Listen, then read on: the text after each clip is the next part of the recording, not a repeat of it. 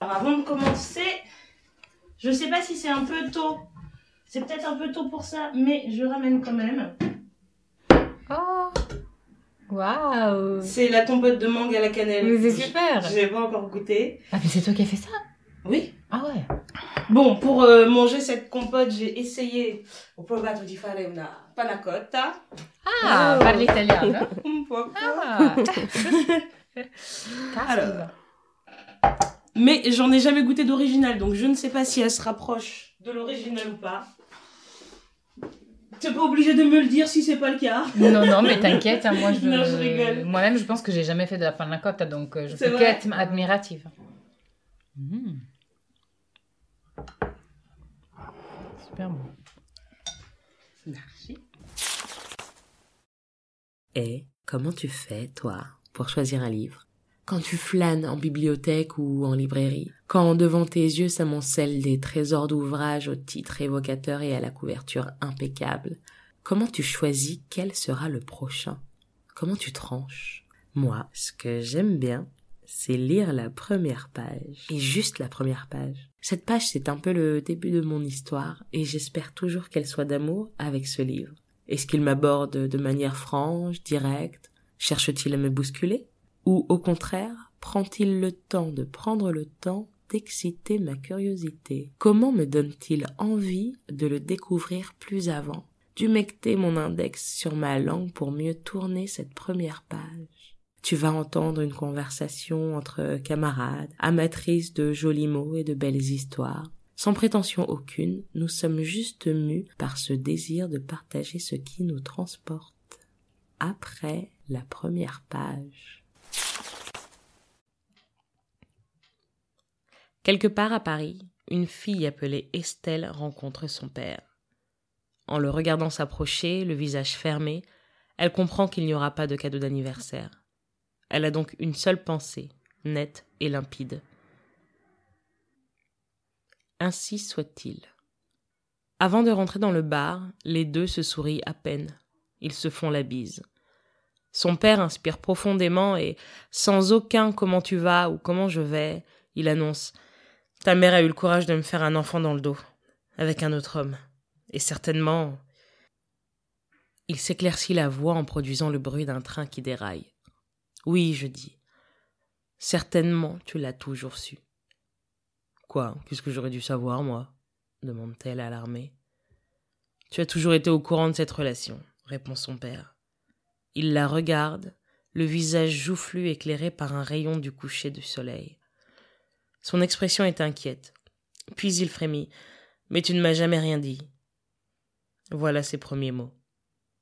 C'est Estelle qui a décidé du lieu de rendez-vous. La jeune femme scrute le cigare que son père tient entre les doigts. Il faut bien répondre quelque chose à ses lèvres tachées par le tabac, ou du moins essayer de serrer ses doigts aux ongles jaunis entre les siens, pour faire la paix, et ne plus jamais parler. De rien. À quoi ça sert de parler?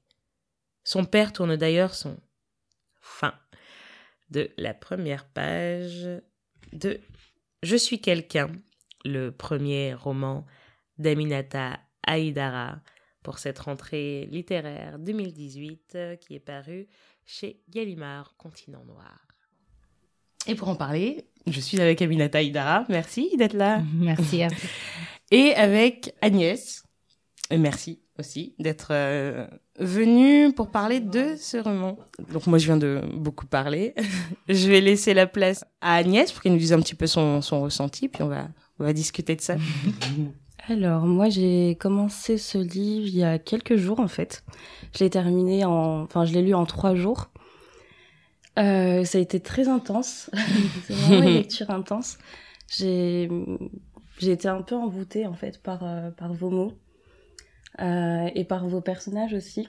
Notamment, enfin, la mère, Panda. Je sais pas si je le dis bien. Oui, oui. Oui. Penda. Panda, qui je trouvais très bienveillante en fait et très, enfin sans jugement en fait par rapport à, sa- à ses filles. Euh, et aussi Estelle qui a un personnage aussi un peu sauvage mais euh, très sensible et, euh, et très forte en même temps. Donc euh, ça, ça m'a beaucoup plu. Ah, très bien. Et surtout, euh, de lire ça en trois jours, ça m'a beaucoup... euh, ça m'a plutôt inspiré parce que on parle beaucoup des secrets, des secrets de famille. Mm. Euh, et hum, c'est quelque chose, moi, qui revient souvent dans ma famille. Il y a des tabous, euh, des choses comme ça.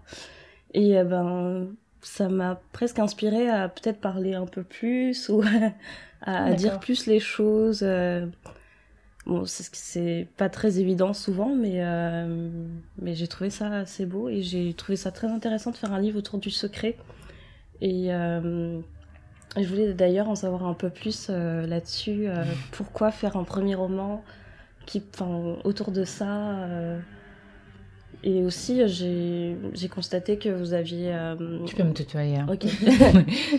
J'ai vu aussi que vous aviez donc fait un, un roman autour de la France, l'Italie et le Sénégal, bien sûr. Et je voulais savoir si c'était important pour vous pour un premier roman. Tu de- peux la tutoyer Toi Ça va être dur. hein. Mais non, mais on a, on a le même âge toutes. Ouais, ok. T'inquiète pas. Est-ce que euh, pour toi c'était important de faire un premier roman euh, qui euh, réunissait les trois pays? Enfin, Mhm. un peu moins l'Italie, mais quand même on sent la présence. Ouais. D'où la panna cotta. Euh, bah alors, pour répondre à ta première question par rapport au, à la- euh, au secret, euh, en fait, je trouve que bah, je viens d'une très grande famille. par exemple, j'ai plus de 60 cousins germains. Mmh. Donc voilà.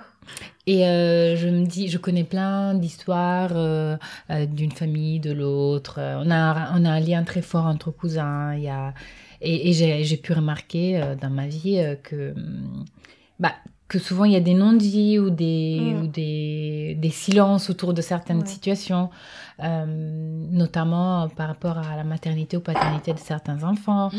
et tout. Donc. euh, voilà, j'ai cru que, que ce sujet pouvait être... euh, Enfin, en fait, je ne l'ai même pas programmé. C'est-à-dire que c'est quelque chose que j'avais, dont j'avais envie de parler. Et donc, j'ai commencé à écrire euh, cette histoire en sachant que un secret euh, allait régir vraiment le... le le noyau de, de mon histoire, de mon roman. Et, et pour ce qui concerne le fait de, de traiter de, ces trois, de ces trois pays, euh, il faut dire que j'ai écrit d'autres romans avant, euh, que j'ai jamais achevés, ou qui étaient plutôt comme des exercices. C'est-à-dire que Mm. euh, je sentais que je m'exerçais à hum, créer des personnages. Ensuite, Mm. je m'exerçais à créer des situations, à décrire des lieux. Et donc, c'était plutôt débrouillant. Et euh, je les sentais pas vraiment euh, réalistes ou euh, j'avais pas vraiment envie de les, de les montrer à la lumière du jour.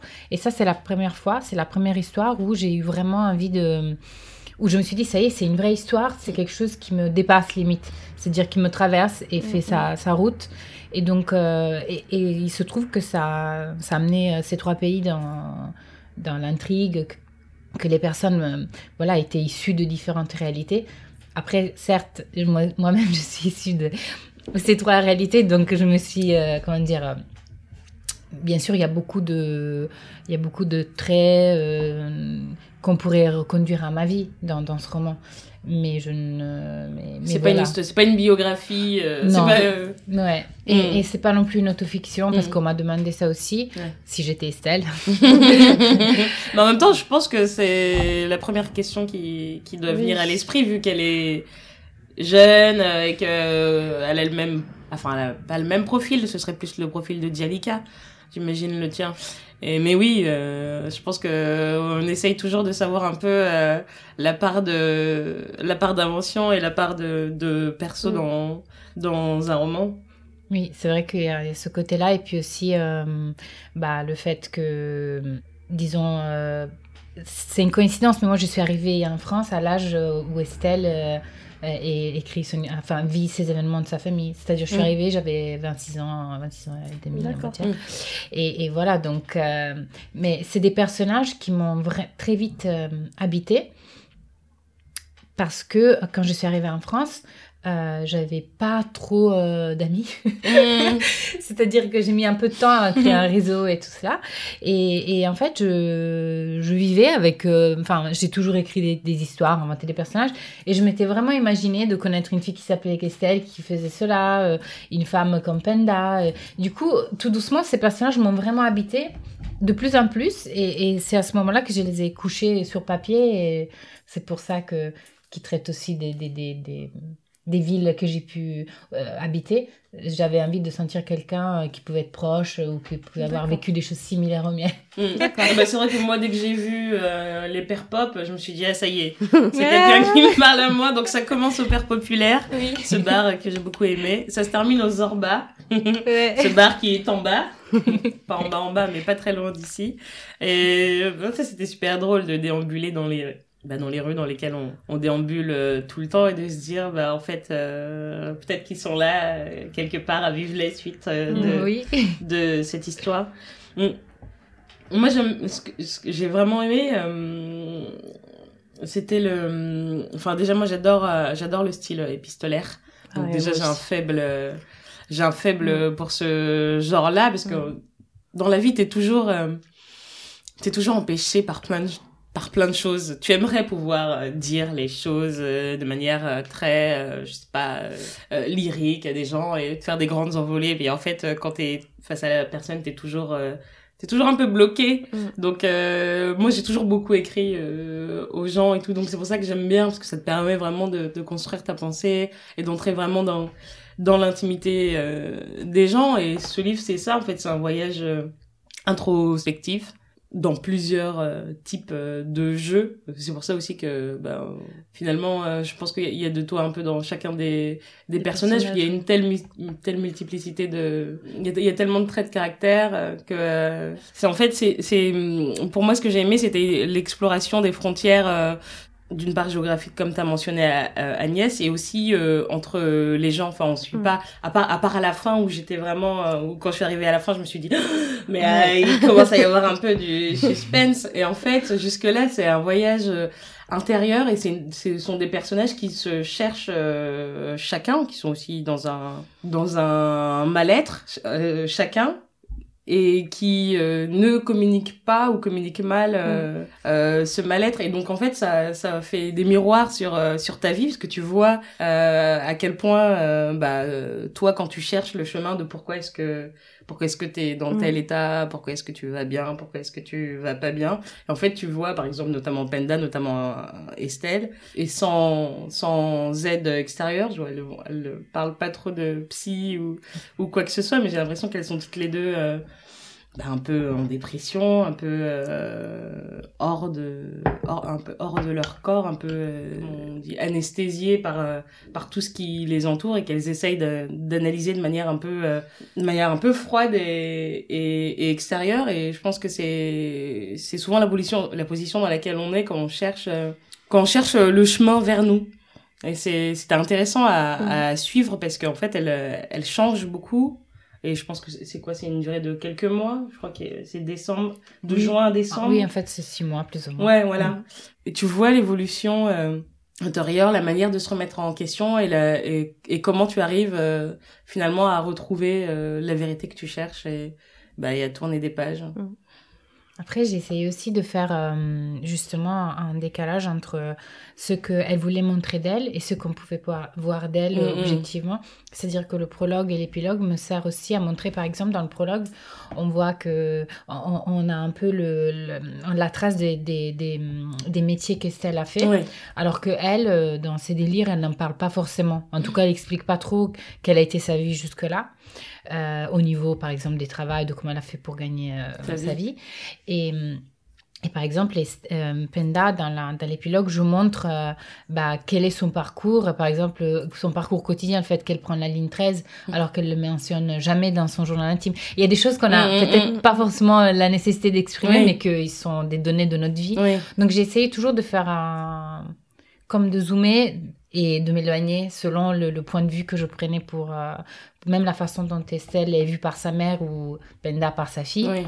ça montre toujours un léger décalage par rapport à ce qu'on a, l'idée qu'on a de nous et celle que les autres ont. Et aussi ce qui te semble être euh, important euh, versus ce qui est important euh, pour les autres. Oui.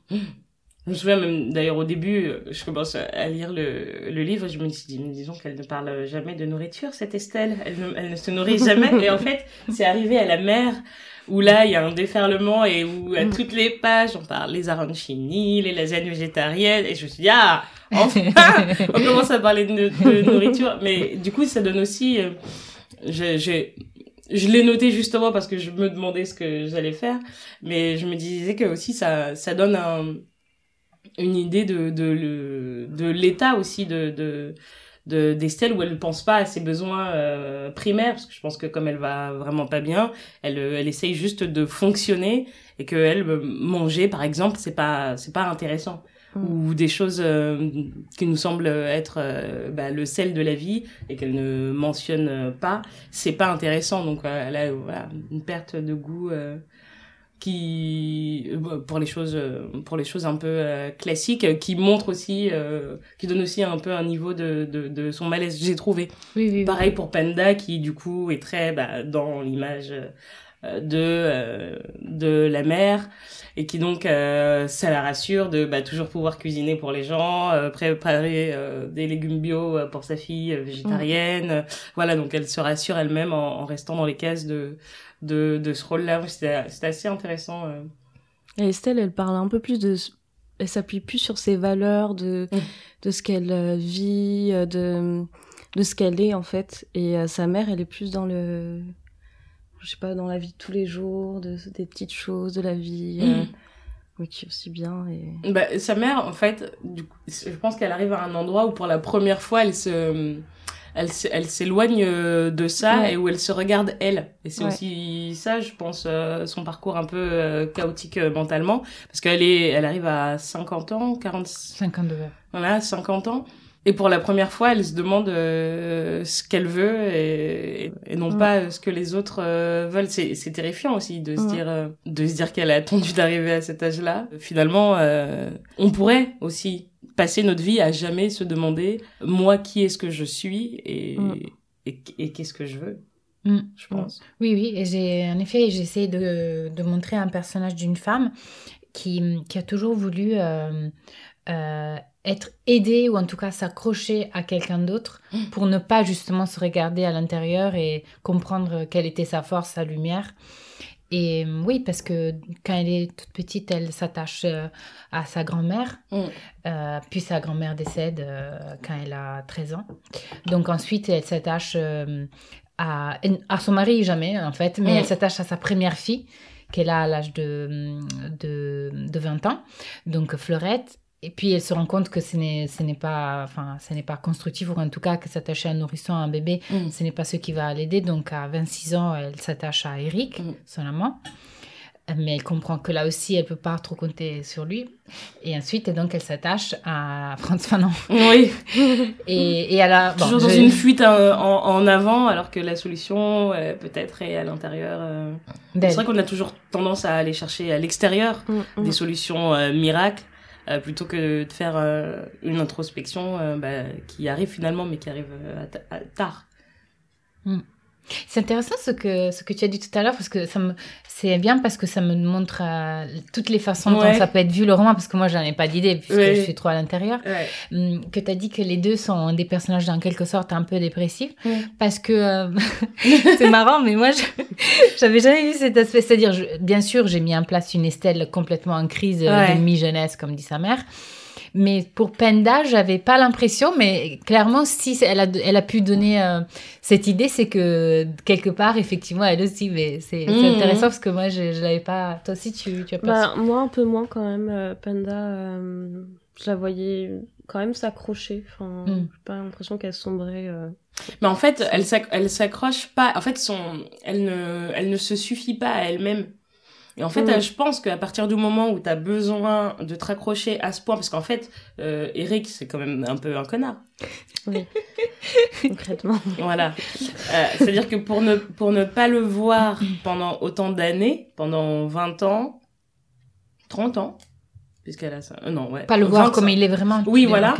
Voilà. C'est-à-dire qu'elle avait, elle avait vraiment à ce point besoin qu'il soit son rock et d'avoir euh, une, personne extérieure à qui se raccrocher et, et qui lui donnait une raison d'exister. Parce qu'en fait, euh, si elle, elle a pas si ses enfants ne lui suffisent pas et qu'elle-même ne se suffit pas, je me dis, Peut-être que en fait ça vient d'un d'un d'un mal-être. Par quoi elle se sent exister Peut-être juste par le regard de de de cet homme-là. Et c'est marrant parce qu'elle le dit à un moment dans le roman. Elle dit euh, bah, qu'elle a un peu peur pour Estelle parce que Estelle a l'impression, enfin elle a l'impression que sa fille pourrait vivre euh, que pour elle-même et pas dépendre d'autres personnes. Et ça ça lui faisait vraiment peur. Mais oui alors que au contraire c'est c'est c'est totalement ce qu'il faut. Et puis les gens qui sont autour de toi, dans ce cas-là, ils sont choisis et tu es capable de voir euh, les personnes toxiques. Parce qu'en fait, finalement, Eric et Victor, moi, je trouve qu'ils se ressemblent. Et ce sont des fuyards tous les deux, en fait. Donc elle va vers le, le même euh, genre d'homme. Enfin, elle a fui. Après, c'est pas tout à fait la même chose puisqu'elle a fui un premier mari qui était violent et, et avec qui euh, ça n'allait pas pour quelqu'un qui n'était pas violent, mais il était juste pas violent physiquement. Je pense que psychologiquement, c'est quelqu'un qui l'a maintenu aussi dans un état de, de dépendance. Et pour qu'on te maintienne à ce point dans un état de dépendance, il faut que tu sois un peu brisé et je pense qu'elle a été brisée et c'est ça qui mm. qui fait qu'elle est pour moi selon moi un peu un peu dépressive mais pas, pas du fait de son caractère mais parce qu'elle a vécu euh, des choses qui l'ont brisée. Donc forcément ces mm. ces lumières sont sont sont pas des vraies lumières en fait si tu prends si tu dézoomes un peu et que tu regardes les choses de manière un peu objective. Oui, en fait, ce que j'ai voulu montrer, c'est aussi euh, une femme donc, qui était contrainte à se marier, euh, contrainte à se marier à 16 ans, mm. euh, qui a subi une influence très forte par ses parents, en mm. fait, de la part de sa mère surtout. Famille très traditionnaliste. Voilà. Et, et puis, j'ai... c'est vrai que hum, par rapport au personnage d'Eric, je ne sais pas si j'ai... c'est votre ressenti, mais j'ai voulu montrer aussi un homme qui qui était faible dans le sens où il admettait ses faiblesses et il, il, au final il s'est toujours un peu montré pour ce qu'il était mais euh, en, en, contournant tout cela en décorant tout cela avec des mots et, et qui, qui, ont un peu euh, comment dire qui ont un peu faussé sa mm.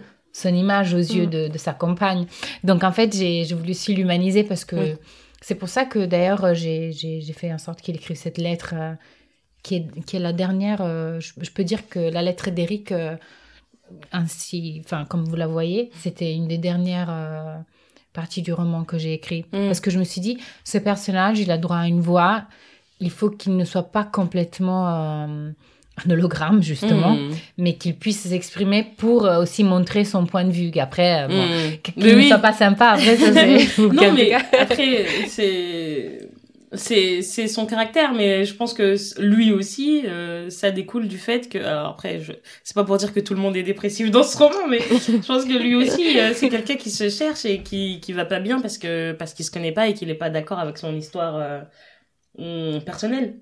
Il n'est pas d'accord avec son histoire personnelle donc il se cherche des causes il cherche à, à chercher à sauver d'autres gens parce que lui-même je pense que il, estime être euh, insauvable. Donc en fait, à la moindre cause qui passe, euh, il saute dessus et au détriment de tout ce qu'il connaît et de toutes les personnes de, de son entourage. Donc euh, c'est explicable son, son comportement. Après, c'est un comportement qui a eu des conséquences sur... sur voilà il a sacrifié finalement cette femme avec qui il n'a pas fait sa vie et qu'il a laissé dans une demi histoire d'amour pendant, pendant, pendant des années. Donc oui, il est malheureux. Il a quand même oui, parce que effectivement, comme c'est des personnages postcoloniaux, je, mm. je, je voulais vraiment qu'ils incarnent euh, un mal-être euh, post-colonial. Donc c'est sûr, c'est sûr que euh, tous ils, sont influencés par l'histoire avec un mm. H. Donc euh, et c'est une histoire qui ne peut pas être heureuse puisque la colonisation c'est oui. ce que c'est. Et mais j'ai bon, j'ai essayé de faire en sorte qu'ils se débattent à leur façon pour pour sortir. Pour s'en sortir. Parce qu'il faut dire aussi que pas tout le monde assume ou en tout cas intègre euh, ce que l'histoire a pu faire à ses grands-parents ou ses mm. parents. On décide aussi de s'en libérer. C'est ce qu'Estelle cherche à faire. D'ailleurs, mm. euh, quand elle dit qu'elle n'a pas envie de, qu'elle a envie d'exister, euh, pour elle-même et de n'assumer sur elle ni les noirs ni les blancs, d'être Mm. simplement une personne. Et donc c'est c'est une lutte. C'est Oui. une lutte jusqu'à la fin du roman. Est-ce qu'il y arrive et il n'y arrive pas? Ça, on le sait pas. Mais, mais voilà, c'est, c'est, un espace euh, de, de, d'introspection. Mm. euh, Mais après, je pense que oui, effectivement, je- tu, tu peux te dire ça quand tu as envie de vivre euh, juste pour toi et de t'affranchir de tout ce que tu penses être euh, au-dessus. Mais à un moment donné, le personnage de Mansour, son cousin, il nous le rappelle très bien. La vie comes at you real quick, quoi. Donc en fait, tu, tu- on te on te le renvoie. Toujours.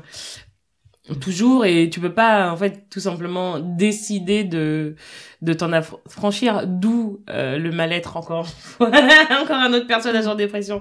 Mansour euh, Faut acheter le livre quand même. Hein, euh, non il est génial. Ah non non mais c'est Ouais. c'est c'est c'est super. Enfin je veux dire cette euh, non non non mais c'est pas les, les les gens de les toute gens ont peur. non les gens non n'ayez pas peur. Non mais c'est génial. Mais les gens ne vont ne vont pas bien et c'est et c'est très bien expliqué pourquoi en fait euh, finalement tu parce que comme tu disais tout de suite tu vois euh, toutes les implications à divers niveaux euh, de ce que du poids de l'histoire euh, sur ta vie euh, personnelle à toi. Et en fait que tu décides de l'embrasser euh, dès le départ comme euh, comme c'est le cas pour Eric ou euh, plus tard parce que ça te tombe dessus comme euh, Mansour bah tu vois à quel point ça ça t'impacte et ça enfin c'était ah après c'est aussi parce que tu es journaliste mais c'est hyper précis historiquement euh, c'est très euh, chargé enfin ça c'est euh, Enfin, j'ai trouvé ça, euh, j'ai trouvé ça super qu'il y ait autant de, de références euh, culturelles, qu'il y ait Mm. des grands noms, euh, de la littérature, du cinéma, euh, de la politique, Ça, euh, qui, nous- qui nous accompagnent. Euh, à un moment donné aussi, euh, il y a Léonora Miano qui est citée, Oui, et notamment le laisser euh, habiter la frontière. Oui. Et j'ai trouvé que c'est. Alors, c'est un livre qui pourrait se lire après ou avant, je sais pas, mais qui pourrait peut-être se compléter par rapport aux personnages euh, qui vivent la même chose et qui, euh, qui sont sur la frontière aussi. euh. Oui, Mm. voilà. De- Oui. C'est ce que j'ai essayé de, de faire en sorte que ce soit des personnages qui sont toujours à la frontière entre deux réalités, euh, entre le conscient et l'inconscient, Mm, mm. entre ce qu'ils veulent faire et, et ce qu'ils font effectivement, Mm. et aussi, euh, voilà, qui échappent à- aux définitions, qui essayent d'échapper aux définitions. Parce que je trouve que c'est le plus intéressant dans notre époque euh, contemporaine, c'est euh, de s'affranchir des définitions qui viennent du Mm. haut, en fait. De se créer son propre... euh, sa propre idée de soi, de ce qu'on fait, de ce qu'on vaut, de ce qu'on est.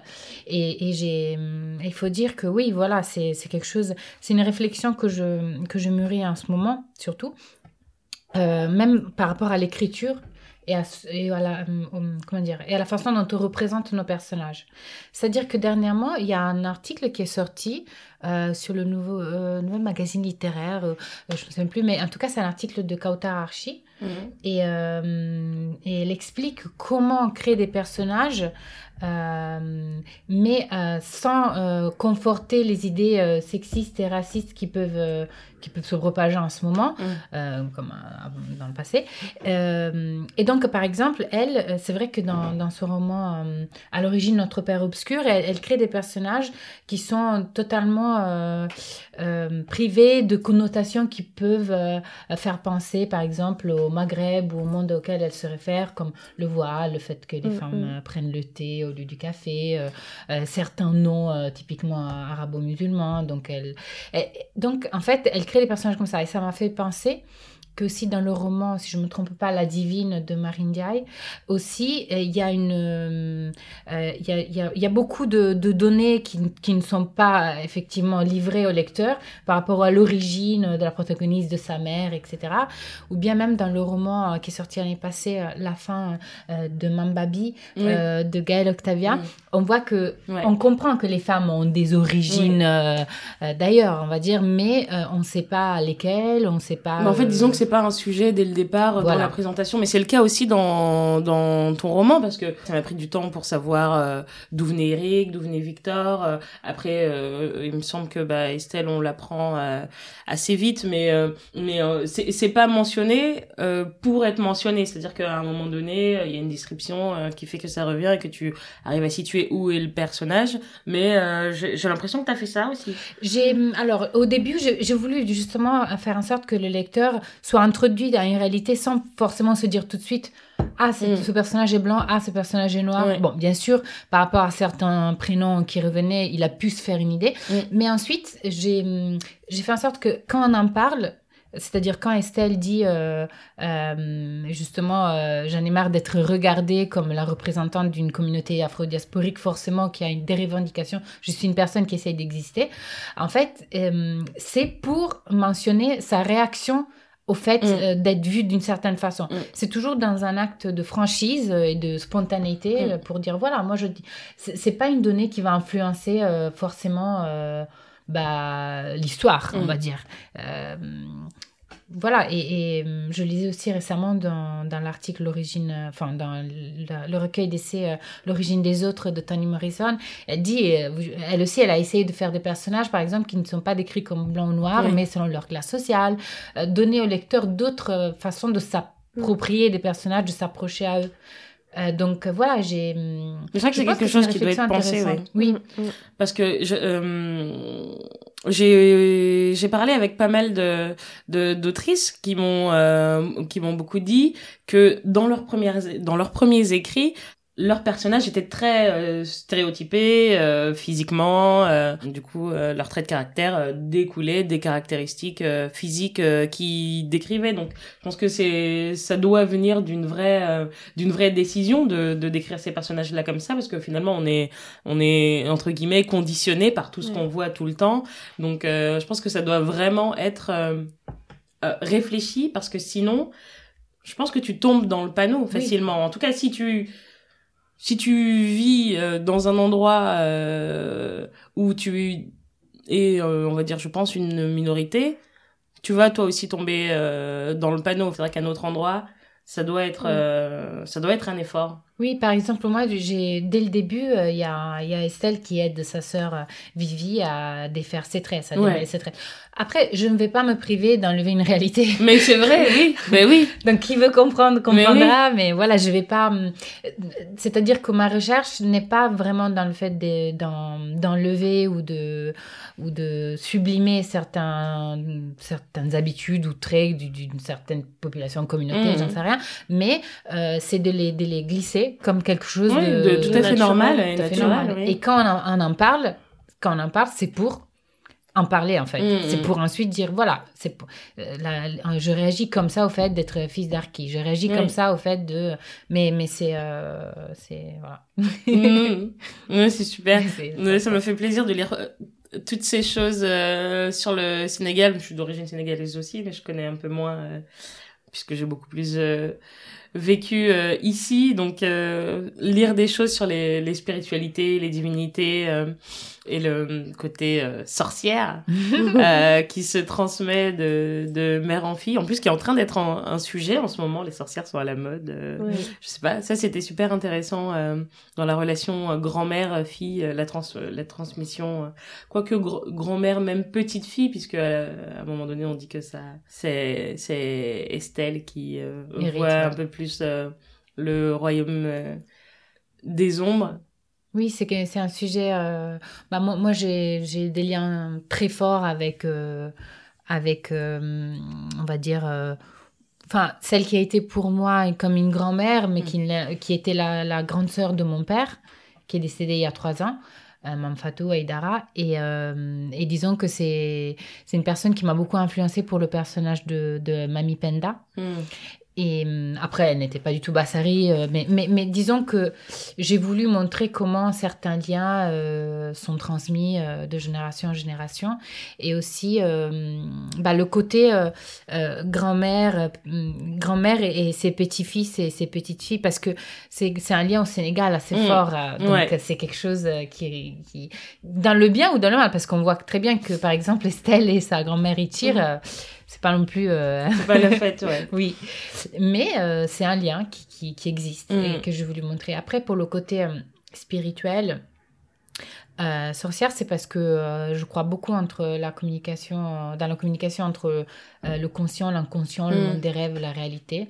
Moi-même, je rêve énormément. je... T'as des signes dans les rêves? Ah ouais, plein. Moi aussi, ouais. Non, Agnès, elle se sent pas concernée. Mais ça me fascine vraiment. Ouais, c'est un ouais, exercice, je pense aussi. C'est-à-dire que si tu sais que tu rêves et tu sais que, au final, tu, tu, tu rêves tout le temps parce que tu t'y attends à rêver, Ouais. c'est une, une autosuggestion. hein. C'est, c'est une... faut, faut le vouloir. Ouais. En fait, tu demandes à ton esprit de te donner des signes, D'accord. finalement. Peut-être. J'ai essayé pas. ça. Ouais. Dès ce soir. Ouais. tu rêves pas beaucoup. Bah, Ou non, tu- en fait, je, me- que tu te je m'en rappelle plus en fait à chaque fois. Mais enfin, les seules choses auxquelles je me rappelle, c'est surtout les cauchemars. Ouais. bah oui, ça. Ah ouais. Ouais, Bah parce qu'il sûr. marque Ouais. euh, plus. Mais moi, les rêves de signes, c'est c'est pas des cauchemars, mais quand tu te réveilles, en fait, ils me laissent une impression de cauchemar. C'est-à-dire, t'es saisi, tu dis, il vient de se passer quelque chose. Et je sais pas quoi. C'est là où tu arrives un peu à faire la différence, en tout cas moi, entre Mhm. euh, un rêve euh, basique et un rêve dans lequel il s'est passé un truc de sorcière. D'accord. Moi, je, ça m'arrive souvent de me réveiller juste avant que le cauchemar tourne mal, en fait. Ouais. Ou juste, enfin, la, la seconde près, vraiment, euh, de me réveiller. Peut-être que C'est- t'as des bons mécanismes d'auto ouais, ouais, ouais.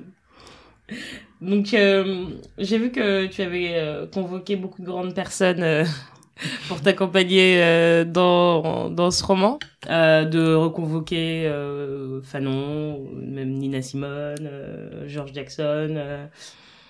Est-ce que c'est pour retransmettre toutes les personnes qui t'ont accompagné sur ton chemin, comme là, elles accompagnent bah, les protagonistes du roman sur leur propre chemin de, de quête de vérité?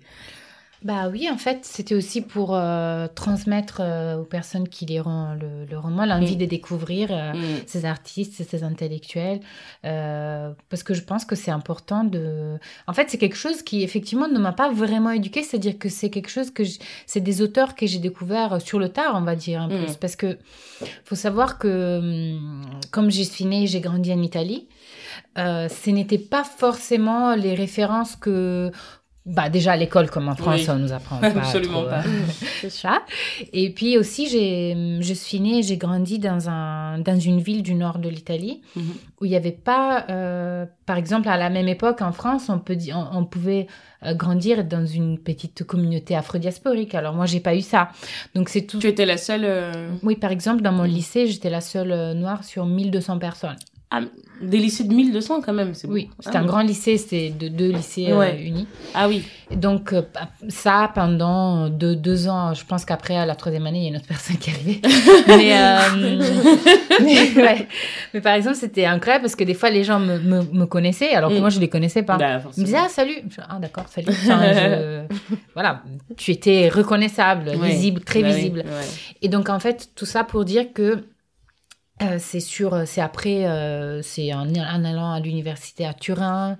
Donc, c'est après mes 20 ans que j'ai commencé à m'intéresser euh, à ces auteurs, à ces musiques, euh, à me dire, euh, voilà. Et puis, c'est, ma mère a toujours voulu m'intéresser à cela, ma Mm. mère est italienne, mais toujours elle m'a poussée à lire euh, des livres écrits par des auteurs africains, à m'intéresser à, à ça, mais quand j'étais plus jeune, je comprenais Ouais, pas en fait. Je Laisse-moi mais- tranquille avec ça. euh. Oui. je veux écouter Britney Spears Oui, et non voilà. pas Nina Simone. Oui, et elle avait déjà compris qu'à un moment, euh, j'allais, j'allais en avoir besoin. Ouais. Mais moi, dans l'adolescence, tout ça. Bah oui, forcément, pas- D'ailleurs, ça me dérangeait un peu. J'étais là, mais pourquoi tu veux me définir par rapport à. Ouais. Maman, t'es raciste ou pas Je Euh, voilà. Et donc, c'est, c'est, je la remercie d'avoir Ouais. euh, quand même. euh, Bah, en fait, ça sème des graines, et puis au moment où t'en as besoin, bah, tu reviens et tu te Mm. dis, ah, tiens, je me, ça, on m'en a parlé, ça, on m'en a parlé, ça, on m'en a parlé.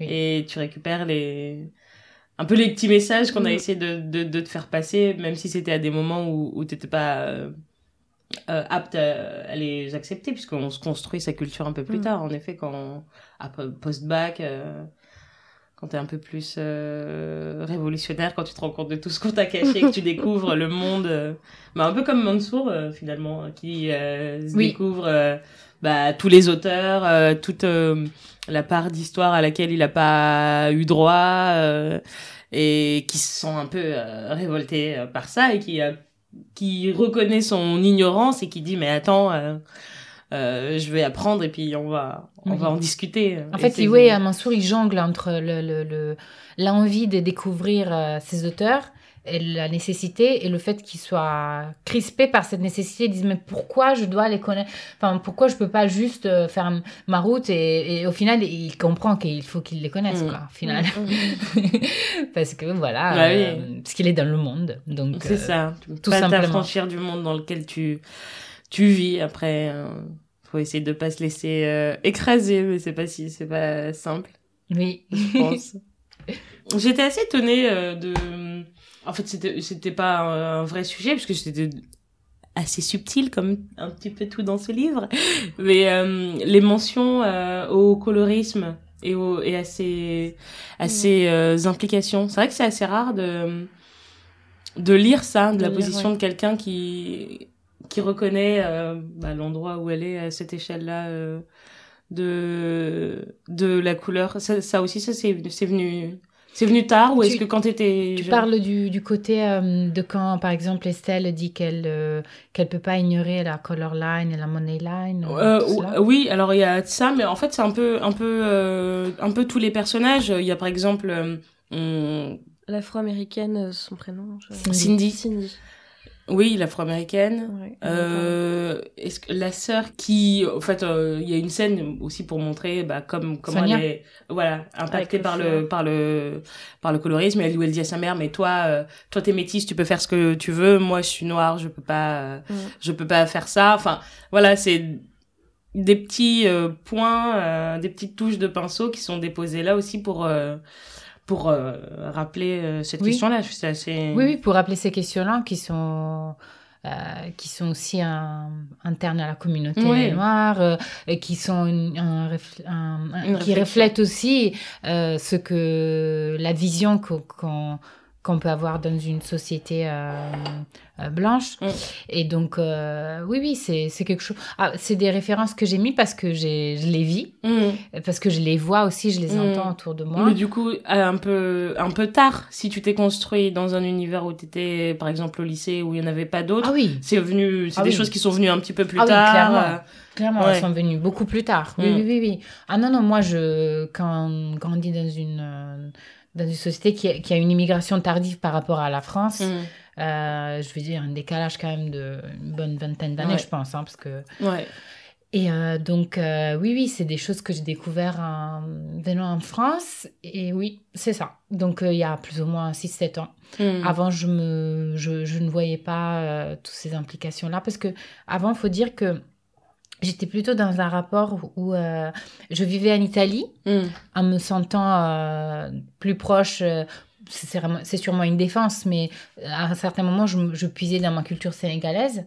Et, hum, et en venant en France, je me suis rendu compte que j'étais plus italienne de ce que je pensais. Mm. En fait, c'est- en, en voyageant qu'on découvre Ouais, euh, qui on est. qui on est et comment on, voilà, on réagit aux choses. Et ce à quoi tu tiens et ce que tu as envie de défendre Mm. quand tu es à l'étranger, en fait. Oui. Ouais. Bah, faut dire que je défends quand même tout- ma part sénégalaise et Mhm, ma part sûr. italienne de la même façon. Mais c'est vrai que euh, il faut pas nier que comme je suis née, j'ai grandi en Italie, euh, clairement j'ai beaucoup plus de, de références culturelles, Mm. d'une comptine d'enfance ou plein de choses liées au monde italien, plus que la façon dont on, on se construit qu'au monde euh, sénégalais. Mais je tiens toujours à maintenir un lien fort. Euh, J'y retourne dès que je peux. J'y suis allée la première fois, j'avais six mois, donc quand même, Mhm. j'ai. Malheureusement, j'ai pas, euh, j'ai, je parle aucune langue. Ah, oui, et ça, c'est un, c'est dommage, c'est parce que mon père, euh, parle Peul et Mandingue. Ah, Dans moi sa aussi, famille. je suis Peul. Oui. Moi, c'est ma grand-mère euh, qui était Peul et mon grand-père Mandingue. D'accord. Et, euh, et donc, euh, déjà, dans la famille, on parle ces deux langues. Dans le pays, on parle majoritairement le. Wolof. Du coup, euh, je, ce que je comprends le plus, des fois dans les conversations, mais vaguement, en fait, Mm. c'est, le Wolof. Hmm. Et je sais qu'à un moment, si je vais apprendre une langue, ce sera Ce sera celle-ci. celle-ci, ouais. Parce que voilà, j'ai, je, je vois que c'est plus facile Oui. pour. Et puis aussi, tu n'as pas forcément, du coup, d'attache envers ces deux langues, puisqu'elles n'étaient pas parlées à la maison. Non, mon père m'a toujours parlé italien. Même pas français, Ah hein, oui. italien, Ouais. oui. Donc le français, je l'ai appris grâce au fait que je, je voyageais beaucoup, Ouais. j'allais voir ma famille. Ah oui, bah, tu parles très très bien euh, français. Merci. Oui. Mais oui, parce que comme je le parlais de mon enfance, Ah oui. Ah, d'accord. parce que voilà, je venais- j'allais au Sénégal, je venais en France, Oui, j'ai la famille aussi, Mm. donc je l'ai appris comme ça, euh, de façon familiale. Euh, est-ce que. Alors, c'est peut-être un peu personnel, mais euh, est-ce que tu sens un décalage euh, avec ta famille au Sénégal ou. euh, parce que tu as vécu plutôt en Italie? Est-ce que tu sens vraiment une différence? Et est-ce que ça t'empêche de partager, je sais pas, certaines valeurs avec eux Alors, bien sûr, je sens un décalage, mais justement, euh, je partage euh, mes valeurs, euh, ma façon de voir les choses, et j'écoute beaucoup les, les valeurs et les- la façon de voir les choses de mes Mhm. cousins et mes cousines. Si, si dans le roman je montre des relations entre cousins et cousines, c'est pas c'est pas par hasard. C'est pas anodin. ouais. Oui, mais c'est parce que j'ai vraiment un lien très fort. euh, et hum, voilà, par exemple, là, je, je viens de passer un mois au Sénégal cet été et j'étais toujours avec mes cousins mes cousines. On partage beaucoup de choses, on échange beaucoup.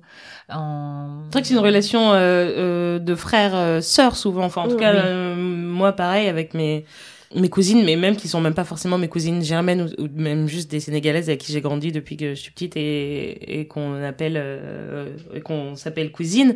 On a des relations euh, de frère-sœur. Enfin, je sais pas si c'est spécifiquement lié au Sénégal, mais en tout cas, euh, la cousinade est très très importante. Oui, vraiment.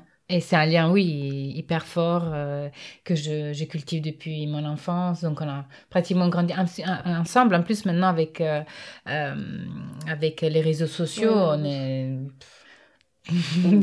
tout le temps en permanence en communication. On arrive... Et c'est intéressant parce que je sens qu'on peut débattre de beaucoup de sujets avec beaucoup plus de liberté que si on faisait partie peut-être Du même monde. du même monde. Mm. C'est-à-dire que euh, il m'est permis de dire des choses que peut-être à certaines autres personnes euh, n'est pas voilà n'est pas permis ou en tout cas c'est c'est peut-être des fois mal vu ou c'est jugé d'une certaine façon alors que quand tu parles d'un autre endroit tu peux faire passer plus de messages et vice versa aussi hein. moi je, je suis preneuse de de, tout ce qui vient euh, qui peut m'intéresser de, de la culture Est-ce que tu es un peu euh, idéalisé, euh, que tu vis en Occident et que... Parce qu'en fait, c'est ce que moi, je peux ressentir des fois. De, En fait, euh, de, d'où? De... En fait, je viens de La Réunion. D'accord. Et donc, euh, quand je repars à chaque fois, c'est un peu la fête. la grande cousine qui est revenue, Ah parce que je suis la plus grande et tout. Et je suis Ah. un peu idéalisée euh, par ça. Est-ce que tu ressens ça? Enfin, est-ce que euh, par le fait que, que tu vécu en Occident euh, Hmm, Peut-être, mais j'ai, je le verrais plutôt comme une, euh, une bouffée d'informations d'ailleurs et de réalités qui arrivent. C'est-à-dire que quand j'arrive, je sens que on me pose beaucoup de questions, qu'on discute beaucoup. On est curieux. Ouais, Mm. on est curieux et j'essaye de, euh, de, de répondre aux attentes. Euh, après, l'idéalisation part très vite dans le sens où j'explique très bien les enjeux et le style de vie qui peut y avoir ici. Donc, euh, par exemple, j'ai des cousins qui ne sont absolument pas intéressés euh, Par le fait de venir ici. Ouais. oui. du tout, qui disent non, non, moi je suis très bien ici. Après, enfin, je suis très bien. J'aimerais peut-être avoir d'autres conditions matérielles, Mm. mais euh, pas pour euh, migrer, mais pour rester dans mon pays et voilà. Et je le comprends très bien. C'est vrai que la France n'est pas un Eldorado pour tout le monde, euh, mais c'est l'image qu'on a. Euh, euh, c'est une des seules images euh, qu'on a en fait des Mm. jeunes euh, du continent africain qui veulent venir, alors que et du coup ça évite aux gens de voir et de savoir que en fait il y a une vie culturelle forte, il y a une vie sociale forte, qu'il y a plein de créateurs, plein d'entreprises, que c'est un pays en en, en mouvement. Mais c'est vrai que c'est beaucoup plus. on, il y a un endroit où peut-être on a envie d'être envié, je sais pas, mais on a que que cette image-là. C'est assez rare d'être euh, qu'on nous présente des gens qui sont bien chez eux, Mhm. en fait, et Oui, qui oui. juste ont envie de de bien construire chez eux. Et, et moi, j'ai aussi euh, quelque chose. J'ai aussi euh, certains cousins et cousines qui ont une idée comme. euh, euh, comme si j'ai- je m'étais perdue. Enfin, Ah. pas que, mais en tout cas, ils disent. Ah oui.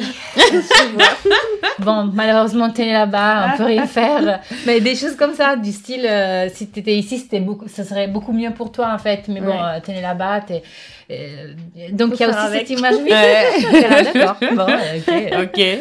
Je connais aussi. Tu connais, tu vois, c'est Ouais, je aussi une, euh, voilà, une façon de voir les choses euh, Mm. plus, euh, je sais pas, nationaliste. euh. Mais euh, ils ont raison d'être chauvins finalement. je pense qu'il faut.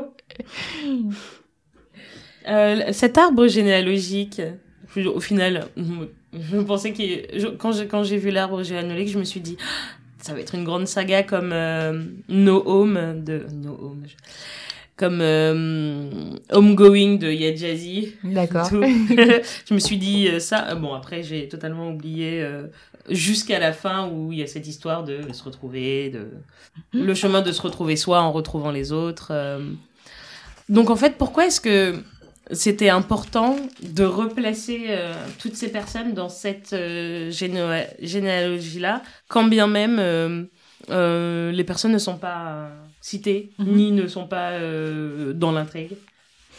Bah alors, euh, c'était important déjà parce que, hum, parce que je souhaite que ce roman soit, hum, disons, le premier tome de, Ah, Ah, de quelque chose. ah super Très très bien Donc, euh, je, je- Ah, cool. Voilà, je suis en train d'écrire la suite. D'accord, ok. Ah bah c'est... Mais c'est une suite chouette. particulière, hein, ça va. C'est pas une suite qu'on peut. Enfin, vous verrez. Mais Ouais. c'est toujours une construction assez particulière, assez euh, voilà, un peu euh, hors des, des cadres. Ouais. Donc, euh, j'en j'en dis pas ah, plus. j'ai mais- hâte Trop Ouais, Surtout bien vu la fin. Ouais, j'ai trop hâte Moi, j'ai eu, j'ai eu peur à la fin. Bon. Je, je, vais, pas raconter. Donc voilà, c'est donc lié à ça. Parce qu'en fait, là, ils sont désactivés pour le moment, mais ils vont être activés plus tard. Ils vont être activés plus tard et, euh, et aussi pour, parce, que, parce que des fois, on- des fois, il y a des gens qui sont là, qui sont pas forcément essentiels à notre vie de tous les jours, mais dont le- la présence, l'ombre, le poids pèsent quand même Mm. dans, dans l'histoire de, de nos vies. Donc, euh, c'est pour cela. Et d'ailleurs, j'ai fait un arbre généalogique euh, assez épuré parce que... hum, Oui, il manque forcément des gens. oui, disons qu'à un moment, j'y avais plus l'espace, j'ai dit d'autres euh, cousins, cousines. Euh, mais surtout, disons que j'ai créé une famille, euh, puisque vous avez vu, il y a beaucoup de religions mélangées, parce que je Mhm. trouve qu'au Sénégal, quand même, il y a beaucoup de... Mais en fait, tout le monde cohabite. euh, Oui. Il y, a les- il y a les chrétiens, il y a les musulmans, euh, Les animistes et, les animistes, et tout le monde cohabite un petit peu. euh, non, pas un petit peu en paix. Tout le monde cohabite en paix. Même dans- au sein des mêmes familles, d'ailleurs. Ouais. Parce que des fois, on trouve euh, qu'il n'y a pas vraiment les mêmes, euh, la même religion. Moi, Mhm. je, je connais des couples où la, la, voilà, la, la femme est chrétienne, Mhm. le, le, le, le mari est musulman ou vice-versa. Donc, il y en a qui se convertissent, il y en a qui Mhm. se convertissent pas. Donc, euh, mais disons que je me suis inspirée à, un- à un idéal de, de famille mélangée qui n'est pas forcément le, le, le mien. Mhm. C'est-à-dire que, pas l'idéal, hein, mais le, le style de famille. Moi, je viens d'une famille majoritairement musulmane. Ouais. Moi aussi, du coup, c'est pas mélangé. Oui. Enfin, je dis du coup non, mais euh, il se trouve. En fait, c'est musulman Peul, donc forcément, c'est plus compliqué de se mélanger. En tout cas, les générations Oui. précédentes, quoi. Oui, voilà. Et donc, non seulement il y a cela, mais aussi dans, dans la réalité, euh, bah, dans ma famille, il y a plusieurs. euh, Enfin, il y a, il y a de la polygamie. Mm. Donc, par exemple, dans cet arbre généalogique, euh, il, il n'y a pas de. Oui, oui. il n'y a pas de famille polygame. Ouais, ouais. Donc, ce n'est pas inspiré de ma famille, Ouais. hein, on va dire. C'est vrai que quand tu euh, commences à faire des arbres gé- généalogiques euh, sur papier comme ça, c'est difficile de représenter les deux femmes. Comment tu fais? Ah non, non, on peut carrément. on- juste, on, on fait un lien différent. Entre, je ne je ferai pas le petit trait, Ouais. mais, mais je ferai un, un trait différent qui fait en sorte qu'on peut en faire deux, par exemple. Ah, qu'on peut unir. euh. Je tenais à faire cet arbre parce Ouais. que comme ça, on comprend mieux les Oui. liens aussi entre. Vous voyez, il y a des noms qui récurrent comme. euh, euh, qui, qui retournent comme euh, dans, dans la réalité. euh, Euh, ouais, comme, on a les noms de euh, sa grand-mère ou son grand-père. Ouais, ouais, ouais. Bah, euh, chez nous, il y a ça. Tu donnes le nom de du du du de l'oncle ou de la tante, souvent, Ah. plutôt que Ah, de plutôt que la grand-mère. grand-mère. Ah, ouais, mais en même temps, euh, euh, de l'oncle tante, ça vient aussi de la grand-mère, donc Oui. forcément. forcément. Donc ouais, il y a Penda qui revient. Et là aussi, par exemple, dans ma famille, on est au moins trois ou quatre cousines. Elle s'appelle Aminata. Ouais. D'accord. Donc, moi, je suis Ami Italie. Ensuite, il y a Ami Kolda, il y a Ami Dakar. Ouais. ouais il y a- Voilà, il y a. Moi, je suis Mali petite. Euh, Ah oui dans ma famille. Après, il y a Ami, euh, Aminata aussi, parce que grand-mère, pareil, euh, grand-mère, sœur. Donc, euh, voilà, Mali grande, Mali petite, Ami grande, Ami petite. C'est une façon de s'orienter dans. c'est ça, c'est ça, c'est ça. Entre temps, je mange ton magnifique, ta magnifique panna cotta. Ah. c'est trop bon. C'est une Italienne qui dit ça, oh là là. Je suis à l'idée. C'est très, très bon. je vais sentir pousser des ailes.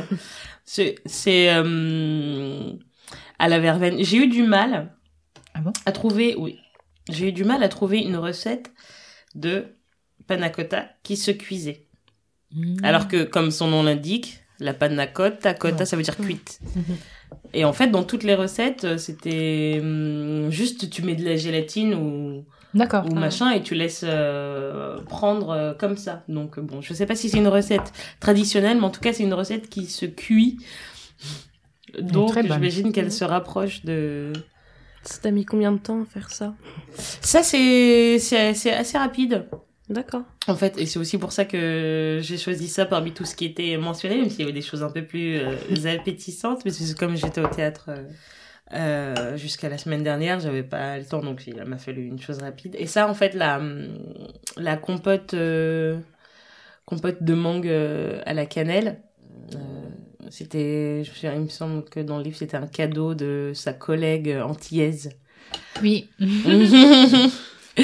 Ça m'a pas pris euh, non plus de temps parce que je l'ai faite euh, sous vide à basse température. Donc j'ai cuit la compote à 83 degrés Et pendant ben, une heure. Je l'ai laissée dans son coin. très attentionnel. Voilà. Bah, Vis-à-vis de ses invités, en tout on, cas. est, bah, on essaye, on essaye. on- Est-ce que euh, j'ai vu que tu avais écrit un, un recueil de nouvelles euh, en italien Oui. C'est disponible ça ici? On peut. Euh, le trouver? bah, un- Non, je pense qu'il faudrait le commander à, à la maison d'édition. Hmm. parce que il y a eu un tirage mais pas énorme vu que en fait c'était j'ai gagné un prix c'était un prix euh, qui qui disons qui primait le, le meilleur euh, recueil de nouvelles Mhm. euh, de l'année donc 2014 et il s'appelle euh, Premio Chiara Hmm. et, euh, et donc, en fait, j'étais très contente parce que c'était la première fois que, que j'ai gagné un prix qui n'était pas un lien avec, euh, avec le monde de l'écriture traitant des thématiques migratoires. Alors Mm. que, alors que je, traite des thématiques euh, interculturelles, migratoires, euh, hommes-femmes dans ce recueil. Parce qu'avant, j'avais édité des, des nouvelles dans des recueils collectifs d'un concours qui s'appelle euh, Lingua Madre. J'avais gagné euh, deux prix, euh, deux premiers prix en 2012 pour deux recueils euh, qui traitaient ou la thématique des femmes ou voilà la thématique de toute façon de l'immigration. C'était un, recueil, enfin c'était une nouvelle que j'avais écrite qui mettait en, valeur l'écriture cinématographique. Hmm. Et donc, tout ça pour dire que c'était la première fois que je participais à un concours qui n'était ni axé sur le genre, ni axé sur l'origine, mais Juste ton écriture. euh, juste mon écriture. Donc, ça Mm. m'a conforté, ça m'a un peu... Voilà, ça donne de la confiance parce qu'on on est en compétition avec euh, un grand nombre de, de personnes et, et ce n'est pas... euh, Il n'y a pas une section particulière. hmm. Et donc, voilà, et j'étais... C'était la première fois qu'une personne euh, euh, non blanche gagnait. Ah oui. Une jeune aussi, une Mm. femme de mon âge. En Enfin, c'était une exception, oui, Ouais.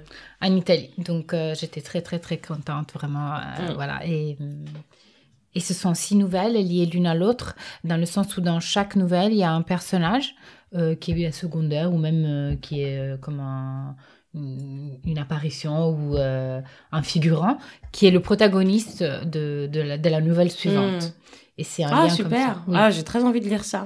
Oui. J'ai très envie de lire ça. Et par exemple, même dans le roman, on peut se demander au début pourquoi je parle, pourquoi Adielika nomme euh, sa, sa, copine d'origine rwandaise Giulietta. On se dit, mais ces personnages, voilà, ces personnages sont nommés parce qu'ils feront partie du deuxième euh, de la hmm. suite. C'est un, un, premier roman, mais euh, qui va être en plusieurs tomes. j'ai très. Mais je, je vois bien, enfin, c'est un, quoi, 300 pages de, de poésie. Je vois bien dans la, dans la construction tout ce que tu disais tout à l'heure sur le fait de, de, de t'entraîner. Parce que là, dans la description euh, des sentiments, puisque c'est un roman très très introspectif ça me fait penser un peu à des femmes qui ont écrit euh, sur le sujet comme Annie Ernaux qui parle beaucoup qui parle très bien de sentiments qui parle très bien de de passion. Donc euh, maintenant que j'y repense depuis euh, depuis tout à l'heure je je repense à ce que tu disais sur le fait que tu, tu as fait des romans brouillons.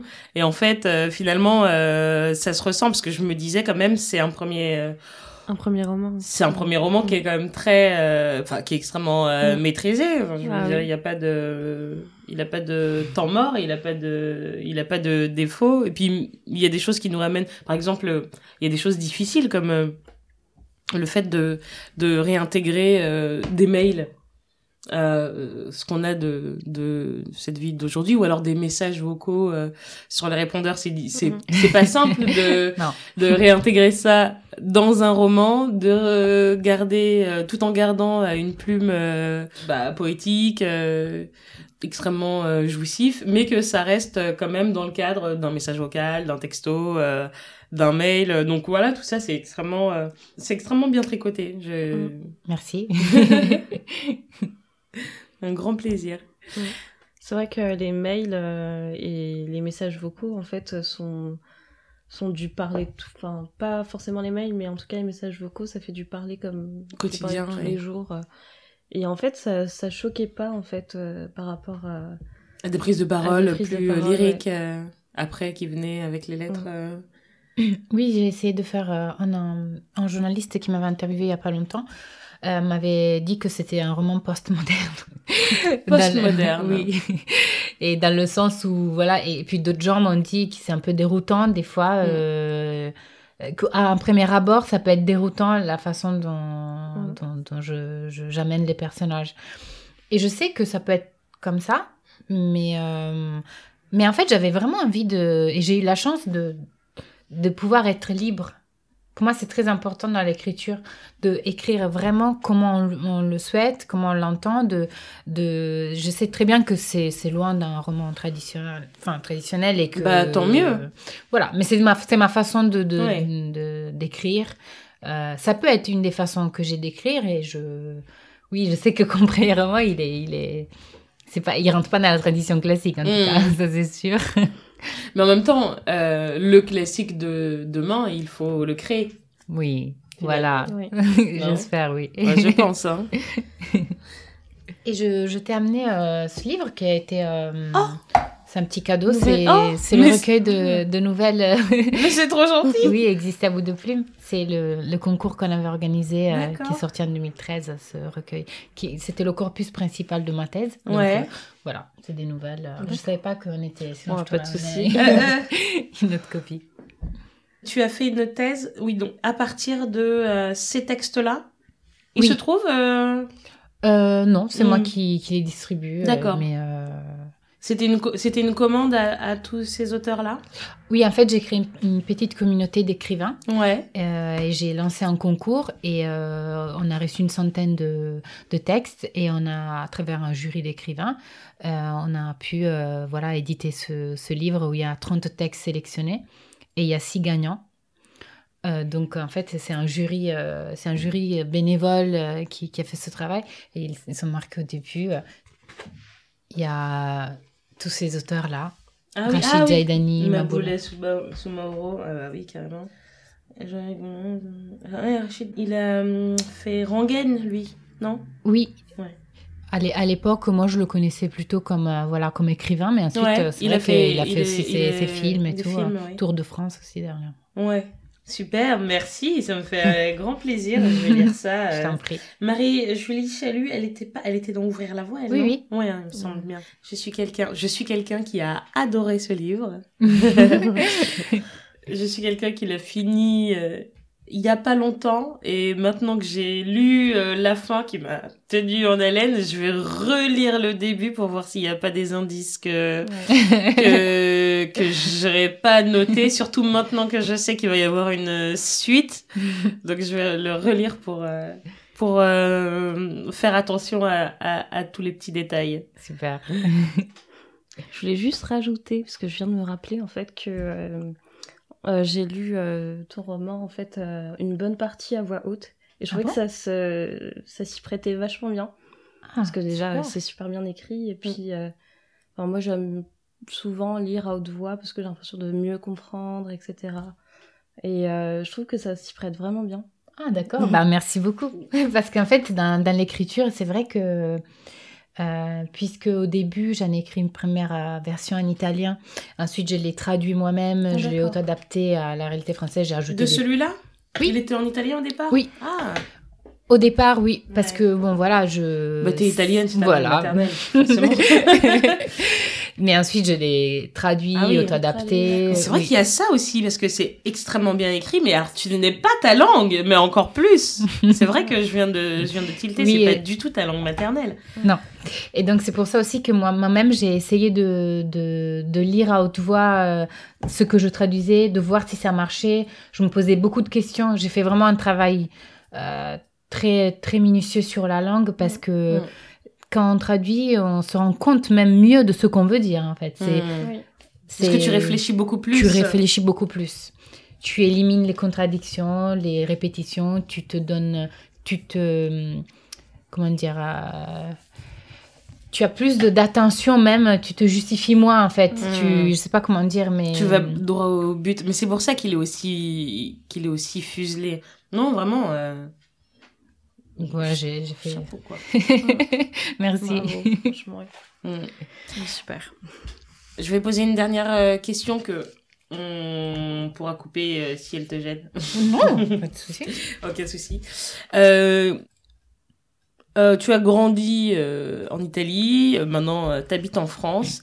Continent noir de Gallimard, ça te pose un problème ou pas Que ce soit vraiment délimité, sachant qu'ils ont une collection normale, entre guillemets, dans Mhm. laquelle tu pourrais être et dans laquelle ils ont, j'imagine, des auteurs euh, non blancs, qui sont pas noirs mais non blancs. Est-ce que c'est une... dis- En fait, la- la- cette distinction-là, elle me questionne. Mhm. Oui, oui, tu n'es pas la seule euh, à être questionnée. Hein. Mm. Te- ne t'inquiète pas, il y, a, il y a plusieurs euh, personnes qui le sont. J'ai même eu à répondre à la même question pour un, de- de- pour un autre journaliste, pour une interview. En fait, je pense que hum, qu'il y a un peu un a priori sur cette collection, dans le sens où Ouais. c'est en fait, il faut pas être noir ou il faut pas être non blanc pour euh, faire partie de cette collection. Il y a des auteurs blancs aussi. Ah bon? Oui, oui. Ah d'accord. En fait, c'est juste que ça délimite une thématique, euh, enfin une thématique, ça délimite euh, de façon, euh, comme, comme- c'est presque comme quand on va dans un rayon, on veut euh, par exemple euh, des récits qui, qui, qui sont plus, d'un, comment dire, d'un, des, des romans noirs, on appelle ça comme ça, non? Oui, les, oui, les, les giallo. Ouais, oui, bah, nous, c'est jaune. Ouais. Donc, en fait, c'est, ou bien des romans qui traitent, j'en sais Ah, C'est rien. du- policier. Ouais, Oui, voilà, oui, les oui. policiers. D'une autre thématique.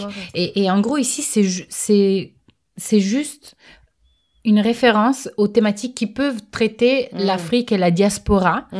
mais euh, de loin, de près, comme aussi on voit Gaëlle Octavia, elle, est- elle est inclue dans cette collection. Mais j'ai lu la fin de Même Baby, je me suis dit, bah, en fait, euh, on parle de. On pourrait parler de ma banlieue. euh, Voilà.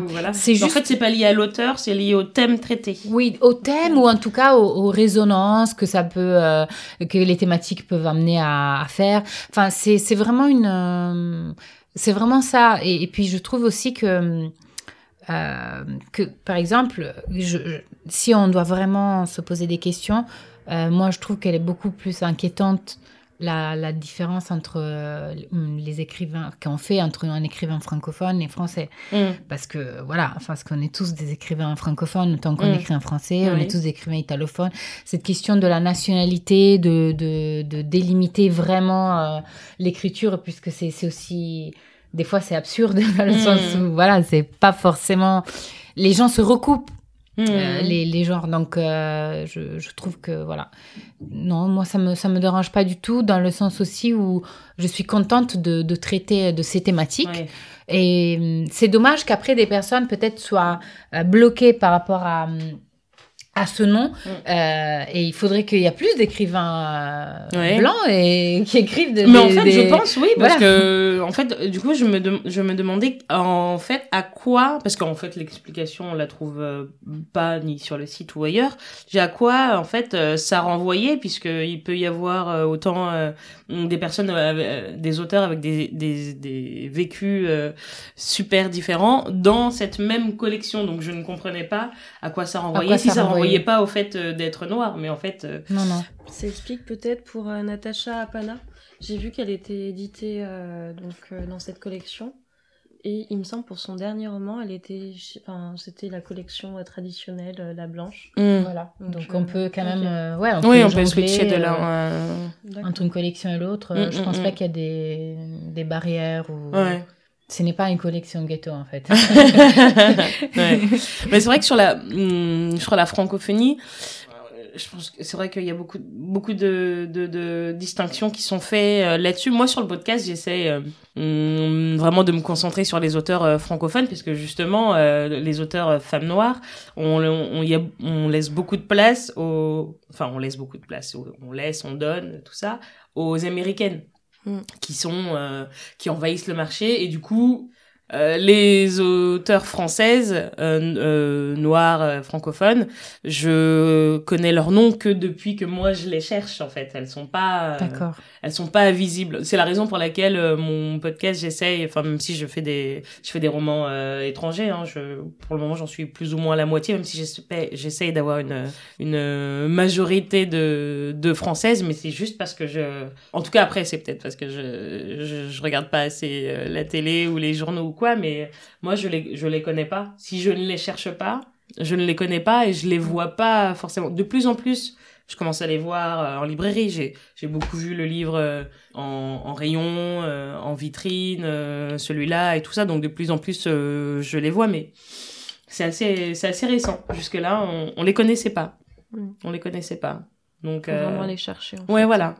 J'ai, je me suis dit ça. Je me suis dit, Mm. en fait, je me suis dit, si il fallait que je cite cinq Mhm. auteurs euh, noirs euh, françaises, Ce serait compliqué. Oui, oui, c'est vrai que effectivement. Bah alors, je te dis pas italienne. Hein. ouais.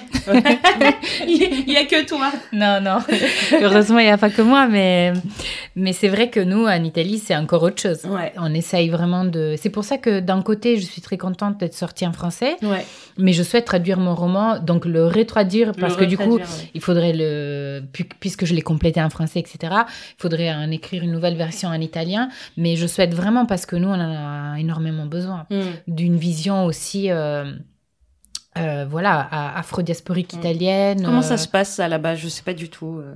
J'ai, été qu'en touriste quelques jours en Italie. Bah, en ce moment, c'est c'est bon, c'est un gouvernement euh, euh, vraiment, vraiment de- d'une droite xénophobe qui se- qui Mm. s'affiche au grand jour. Grand jour. Du coup, il y a une, une sorte de déba- une sorte de banalisation des, des mots, des actes euh, Mm, mm. xénophobes. Et donc, ça se passe plutôt mal, j'ai envie Ouais. de dire, en Italie en ce moment. Mais justement, je pense que ces moments de crise servent à faire naître des, des nouvelles Des nouveaux consciences. Ouais, des nouveaux mouvements de, de, de réponse, Mm, mm. réponse créative aussi, j'espère. Donc, euh, d'un côté, j'essaye toujours de ne pas trop me couper aussi de, de cette réalité. Parce qu'on vit avec un sens de culpabilité quand on émigre dans un autre pays. On se dit, mais je pourrais... Je suis pas en train de construire là-bas. Je suis Oui. pas en train de préparer. Des fois, je pense, de- je, j'a- je, comment dire, je, je me construis aussi de façon euh, intellectuelle ici Mm. pour ensuite réinjecter ce que j'ai appris, euh, en tout cas en Italie. Mm. Donc, je fais par exemple partie d'un d'un groupe que je vois pas très souvent, mais euh, c'est un groupe des, euh, on s'appelle les Afro-Italiens. On a créé un, petit groupe, voilà, de où on fait circuler des films, des livres, euh, et on essaye peut-être dans le futur de traduire certaines œuvres Mmh. américaines ou françaises qui n'existent pas en langue italienne. Mmh. Euh, voilà, parce que il faut quand même. euh, C'est vrai qu'ici, depuis, depuis plusieurs décennies, il y a eu un gros travail qui a été fait. Donc, en fait, euh, les ressources dont je parlais tout à l'heure, on doit les chercher, mais si on les cherche, on les trouve. Oui. J'imagine qu'en Italie, même si on les cherche, on les trouve pas, euh, ni traduits, euh, ni faut les, voilà. Il y, en a- il y a- il en a vraiment pas beaucoup. Euh, on peut compter sur les doigts de peut-être ouais deux mains ou je sais pas. En tout cas, le, le nombre d'écrivains afropéens euh, Mm. italiens. Et euh, et donc voilà, oui, oui, c'est une recherche, euh, c'est une construction, mais aussi on a un peu de retard parce que voilà, on a une autre histoire euh, et puis euh, une autre, un autre type, type de colonisation en fait. Mm.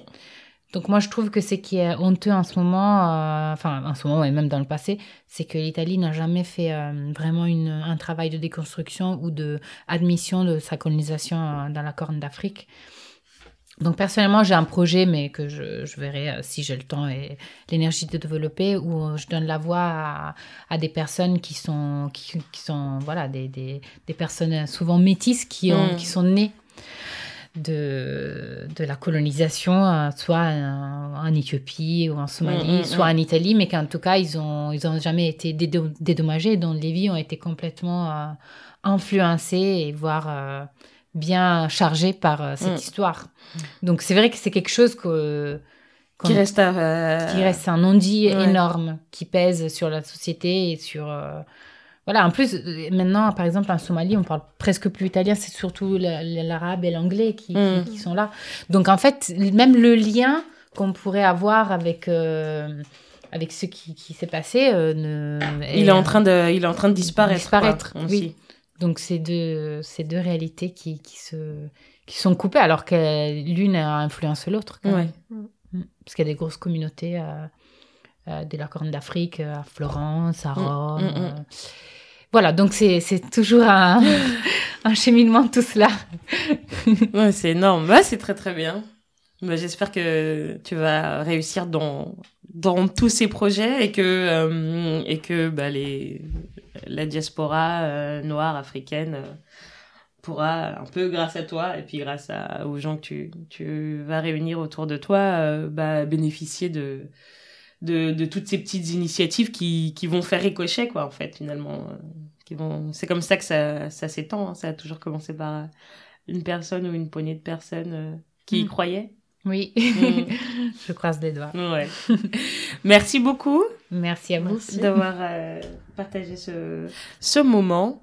À très bientôt. Vous voulez pas dire au revoir? Au revoir.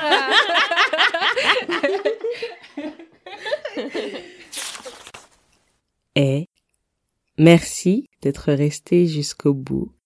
Puisque tu es toujours là, j'en profite pour te demander d'envoyer un maximum d'étoiles ou de cœurs depuis l'application sur laquelle tu nous écoutes. J'accueillerai également avec joie tous les petits mots qui iront avec. Tu peux me retrouver sur le Facebook d'après la première page, sur Instagram, at la première page, ou encore sur Twitter, at la première page. À bientôt!